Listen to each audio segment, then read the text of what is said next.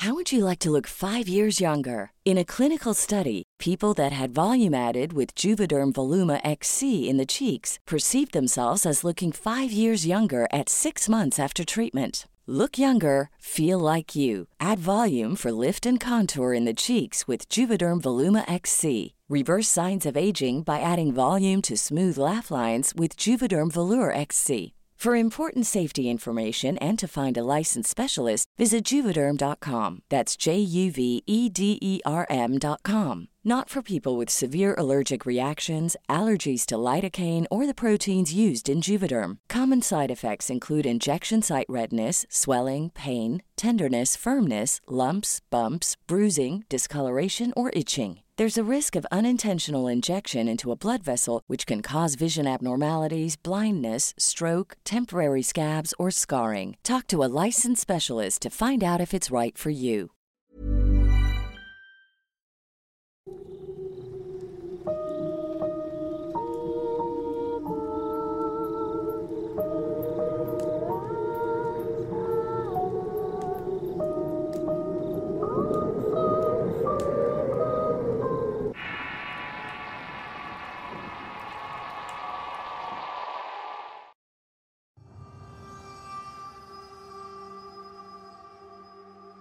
Mi nombre es Isabel Dumont.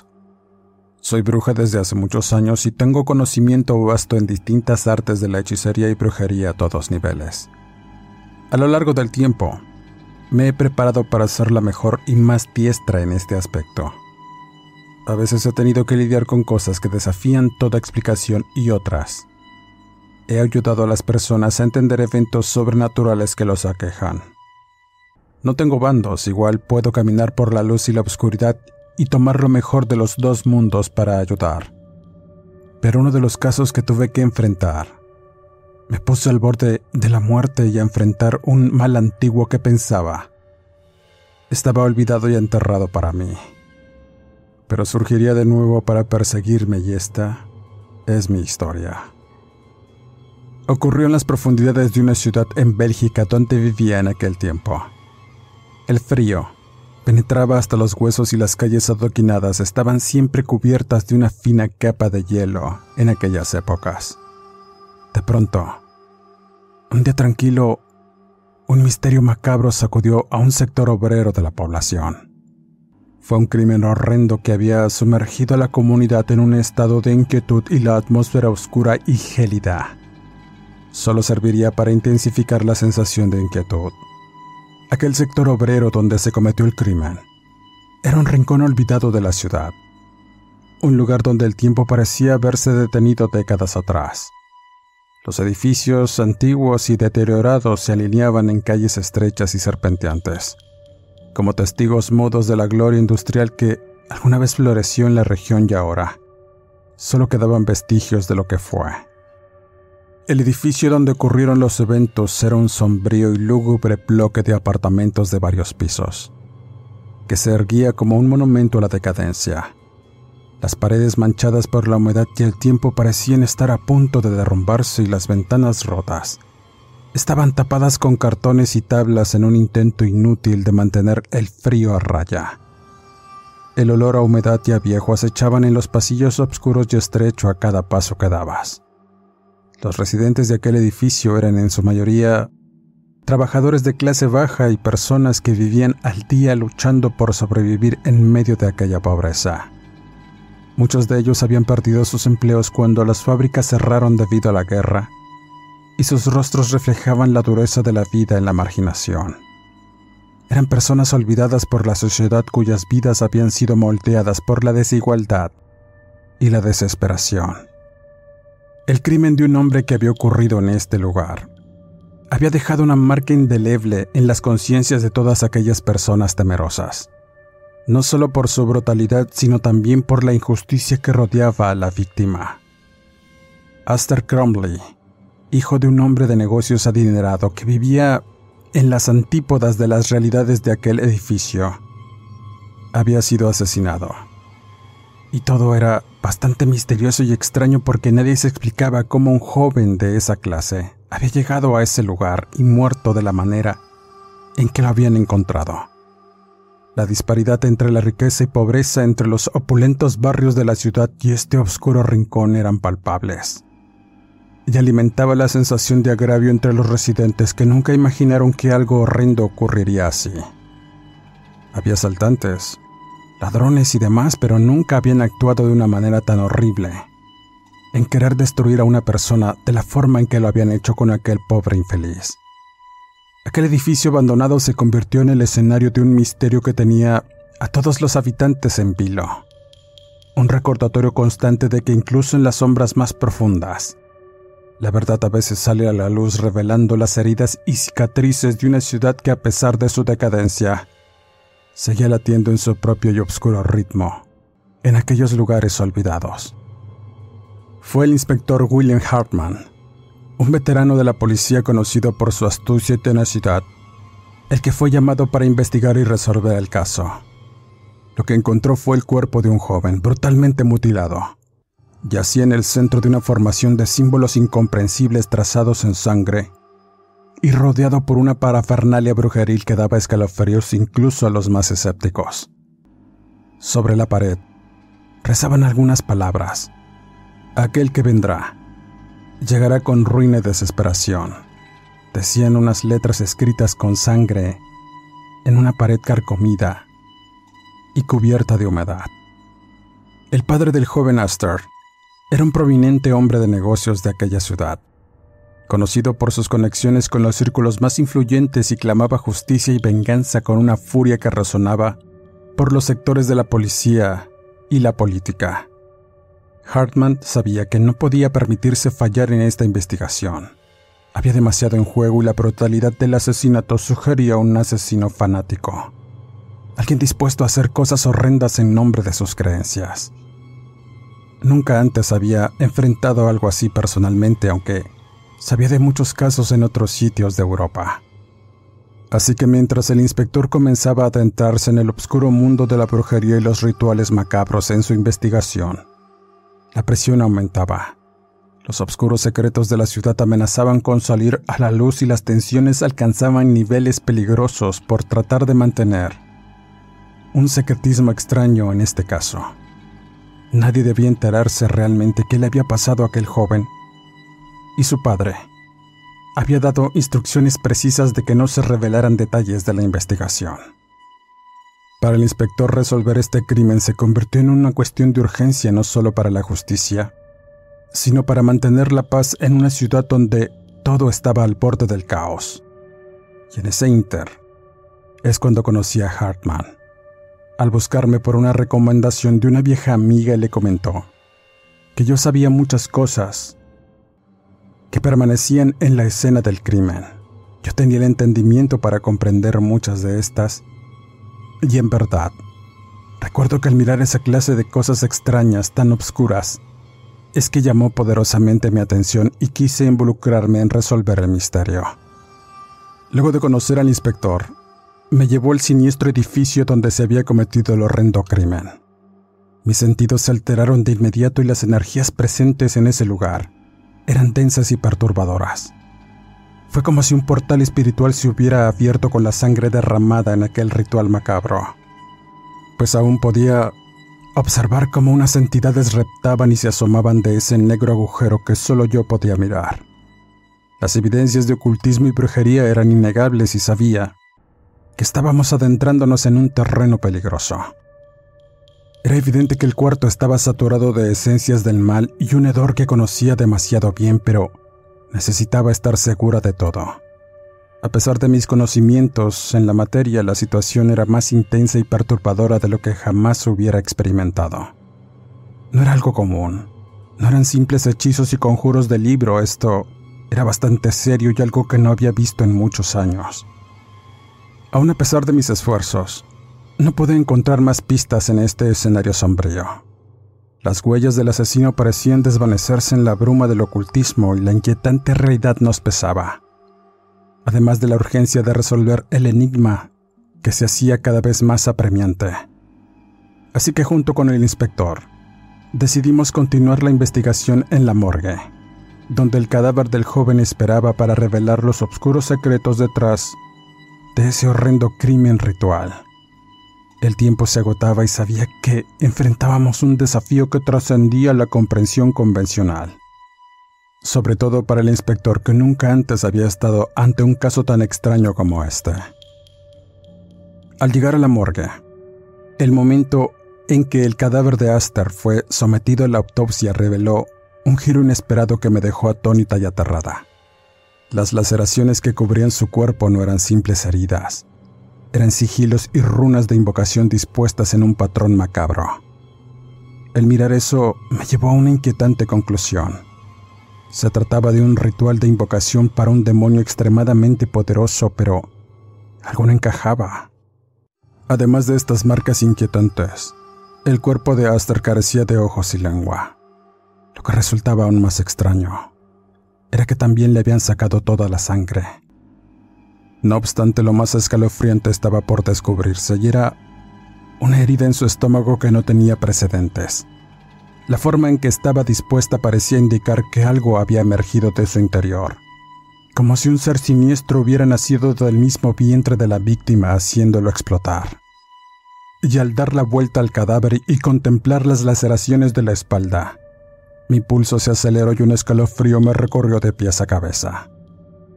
Esas heridas, las runas y sigilos invocativos parecían danzar en un macabro rito. Todo aquello me llevó a una conclusión inquietante. Esto no era común, no era un ritual de invocación común.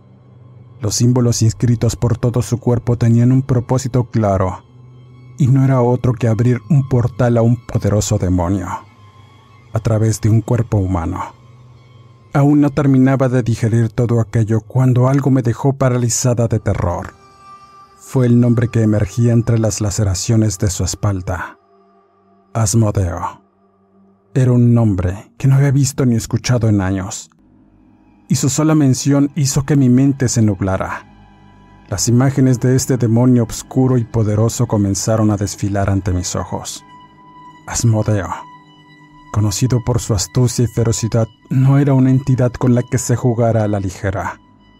Las implicaciones de su involucramiento en este crimen eran aterradoras y me quedé consciente de que estábamos en un terreno de lo desconocido, donde lo sobrenatural y lo maligno se entrelazaban en una danza mortal. El inspector Hartman, observando mi reacción, estaba igualmente perturbado por el descubrimiento. Sabíamos que a partir de este momento la investigación se adentraba en un terreno de misterio y peligro que desafiaba todas nuestras percepciones de la realidad, sobre todo para él, que era un completamente ignorante de estas cosas, pero yo, yo tenía un conocimiento más profundo y eso era lo que verdaderamente me aterraba. La siguiente parte de la investigación nos hizo recorrer innumerables lugares en busca de pistas y personas que pudieran arrojar luz sobre la invocación de una entidad tan siniestra como Asmodeo. Nuestro camino nos condujo a los rincones más oscuros y ocultos de la ciudad, donde se reunían aquellos que practicaban artes misteriosas. Un barrio marginado caracterizado por la pobreza y el crimen. Fue nuestro siguiente destino. Y allí, en una casa derruida habíamos escuchado que vivía un hombre que vendía elementos esenciales para rituales. En particular, aquellos que permitían contactar con seres demoníacos y no eran comunes, además de que eran ciertos elementos que provenían de lugares tan lejanos que ni siquiera estaban en los mapas. El Asmodeo no era una entidad común y aquellos que la llamaban lo hacían por conocimiento y una clase de poder sobre ciertas cosas que requería de sacrificios. Pero este y otros demonios necesitaban un cuerpo para poder caminar en el plano terrenal. Lo que no encajaba era la forma en que Astor había sido masacrado y esa herida en el estómago sugería algo horrendo e imposible. Al llegar al recinto del comerciante, cuyo nombre era Baltasar, sentí una oleada de energías diversas y poderosas. Las sombras y los seres de luz parecían coexistir en este lugar como si se tratara de un punto de encuentro entre dimensiones. Detrás de su tienda, Percibí un agujero que conducía directamente al abismo y un sentido de alerta se encendió, y me hizo casi querer huir de ese sitio espiritual. Aquel pozo era una brecha que conectaba nuestro mundo con algo mucho más oscuro y desconocido y no me atreví siquiera a acercarme, ni un poco. El inspector Hartman se dirigió con Baltasar. Tenía una mirada seria y le hizo preguntas acerca de los elementos necesarios para llevar a cabo un ritual de invocación como le había descrito. El hombre, que parecía inmerso en su mundo de esoterismo, nos invitó a pasar a su estudio y allí. El ambiente estaba más cargado de misterio y magia. En ese momento supe que nos estábamos adentrando en un territorio aún más peligroso y enigmático. Las palabras de Baltasar nos dejaron perplejos mientras el Head over to Hulu this March, where our new shows and movies will keep you streaming all month long. Catch the acclaimed movie All of Us Strangers, starring Paul Mescal and Andrew Scott. Stream the new Hulu original limited series We Were the Lucky Ones with Joey King and Logan Lerman. And don't forget about Grey's Anatomy. Every Grey's episode ever is now streaming on Hulu. So, what are you waiting for? Go stream something new on Hulu.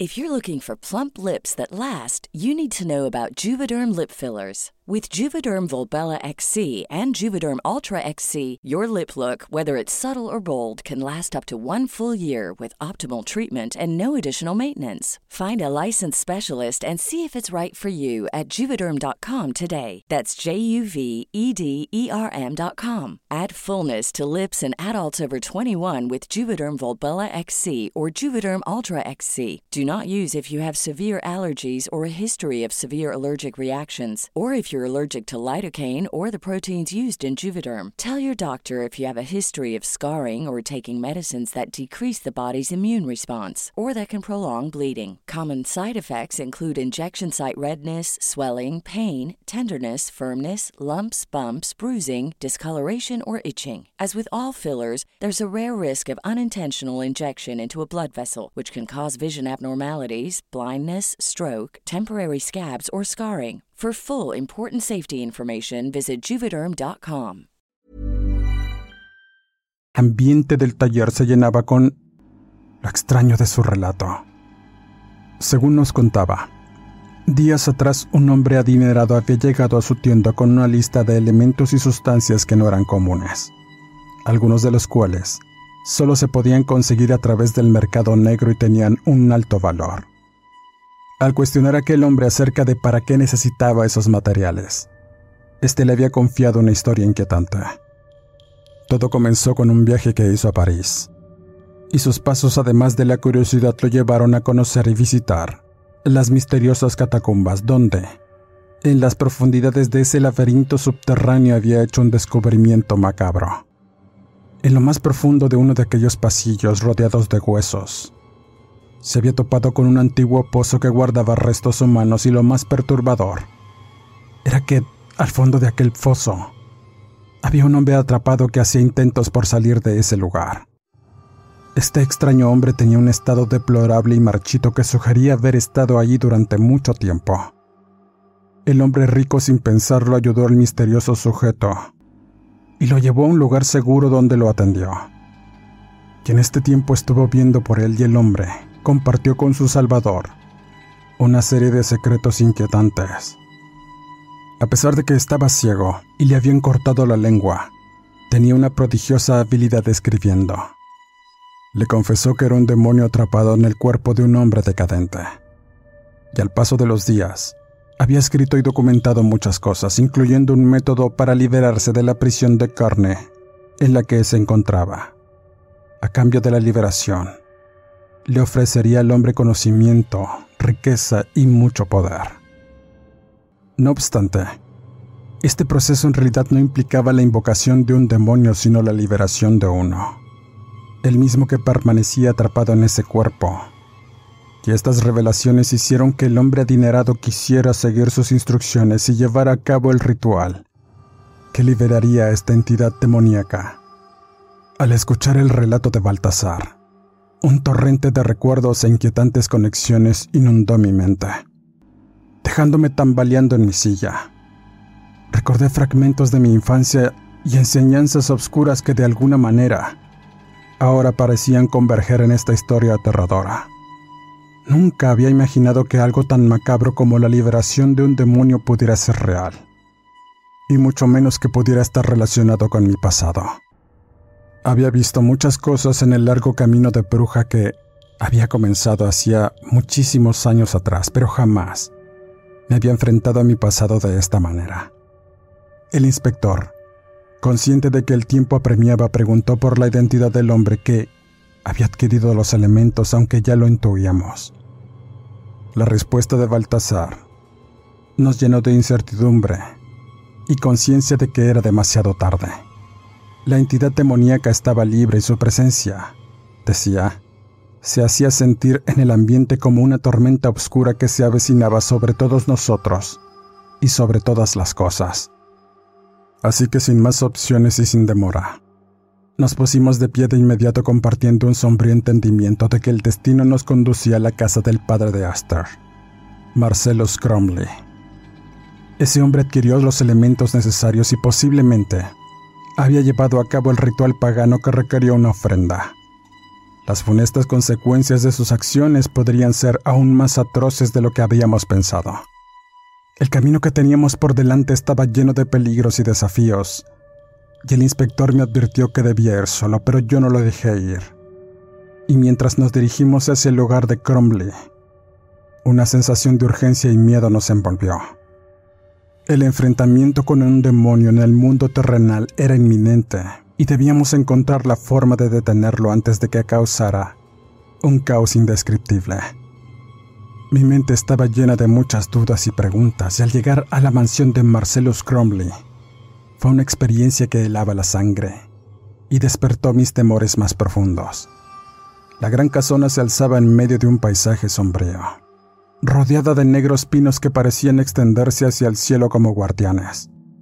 Las ramas retorcidas de los árboles se entrelazaban en un dosel oscuro que arrojaba sombras aún más profundas, y el cielo se teñía de un gris que le daba un aire aún más tenebroso a todo.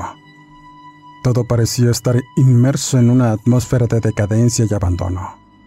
Su fachada imponente estaba cubierta de hiedra que parecía asfixiar lentamente la estructura, y las ventanas estaban empañadas y como ojos vacíos que espiaban desde lo más profundo de la oscuridad. El viento aullaba a través de los pasillos vacíos, produciendo un lúgubre susurro que resonaba en mis oídos, como advertencias de que era imperativo regresar y no adentrarnos más en ese oscuro misterio. Pero a medida que nos acercábamos a la entrada, aquel dejo de oscuridad se adueñó de nuestros sentidos, provocando reacciones funestas. El aire se volvió más pesado y gélido, y la sensación de que algo turbio acechaba entre los pasillos de la mansión se fue intensificando.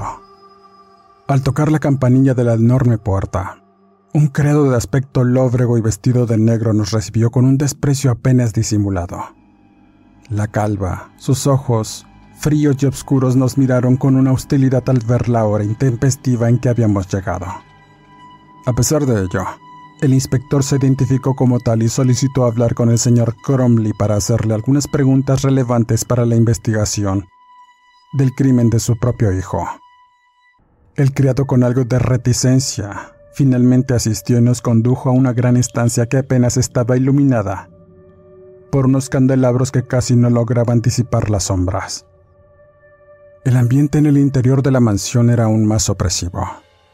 La pesadez que se sentía en el aire y las sombras parecían moverse de manera inquietante, como si fueran testigos silenciosos de secretos oscuros.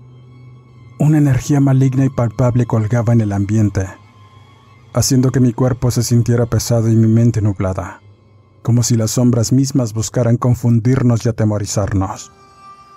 No sé cuánto tiempo estuvimos en ese lugar esperando y presintiendo lo peor.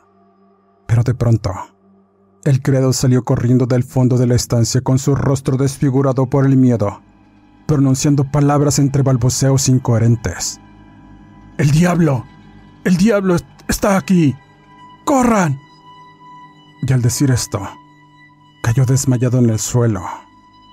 La escena que se desarrollaba ante nosotros solo aumentaba nuestro temor y la sensación de que nos habíamos adentrado en un territorio peligroso e incomprensible.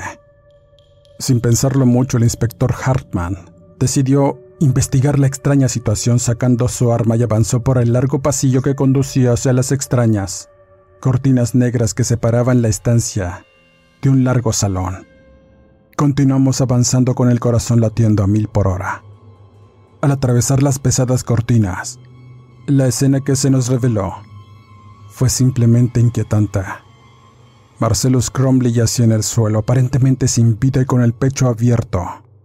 Tenía un boquete que dejaba mirar sus costillas y entrañas y el cuadro estaba iluminado por una multitud de veladoras que arrojaban una luz titilante y siniestra sobre la escena.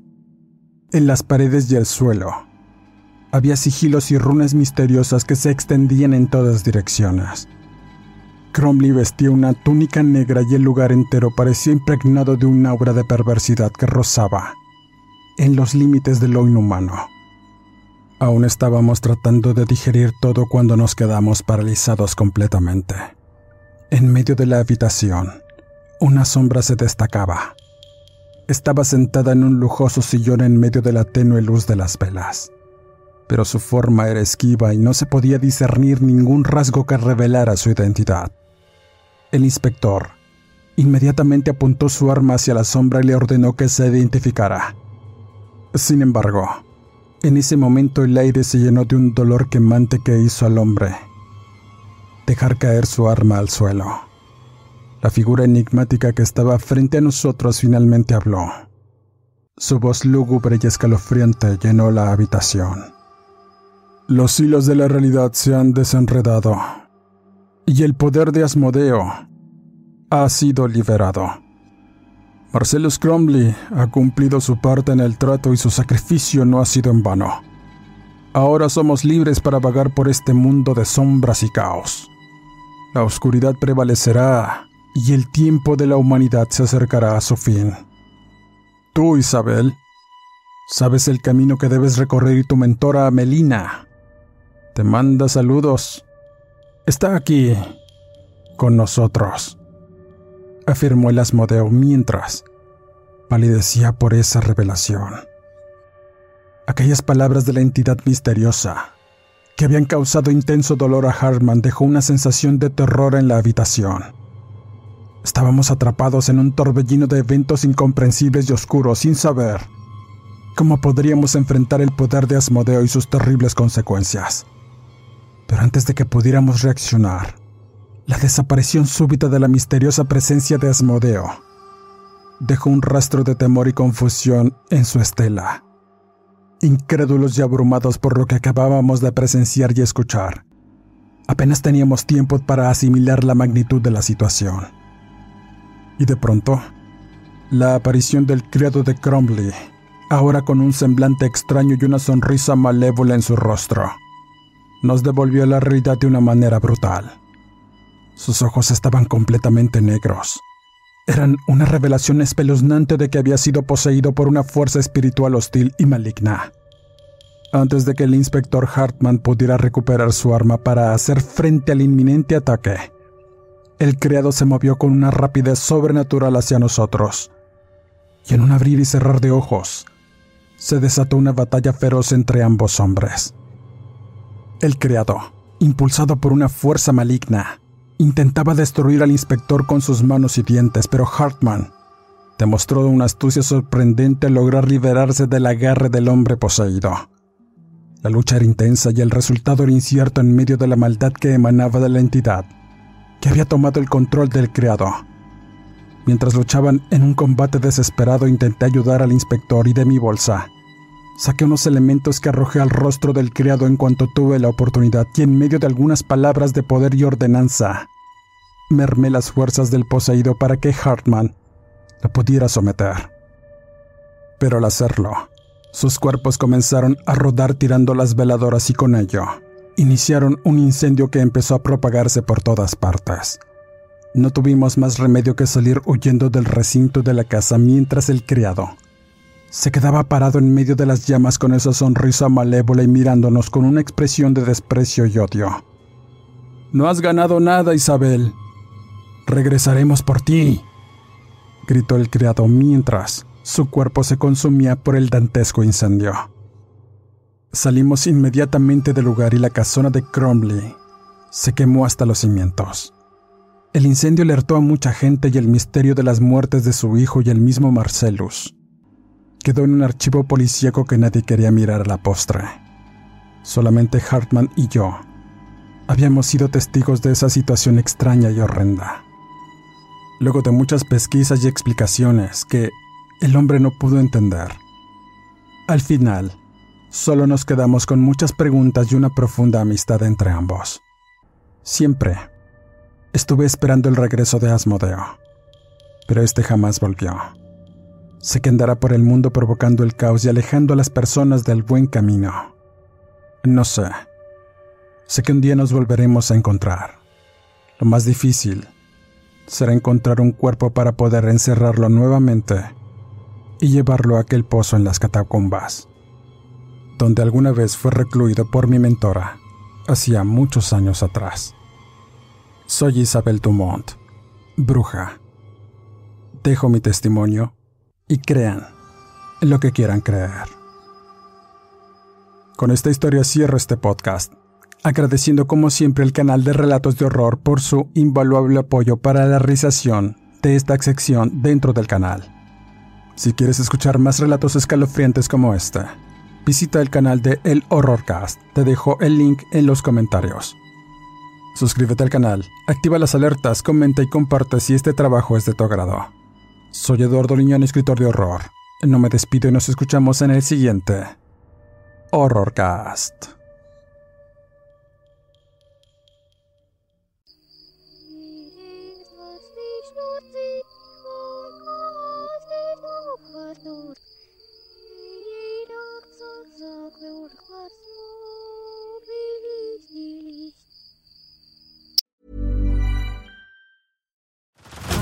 Head over to Hulu this March, where our new shows and movies will keep you streaming all month long. Catch the award winning movie Poor Things, starring Emma Stone, Mark Ruffalo, and Willem Dafoe. Check out the new documentary, Freaknik The Wildest Party Never Told, about the iconic Atlanta Street Party. And don't miss FX's Shogun, a reimagining of the epic tale, starring Anna Sawai. So, what are you waiting for? Go stream something new on Hulu.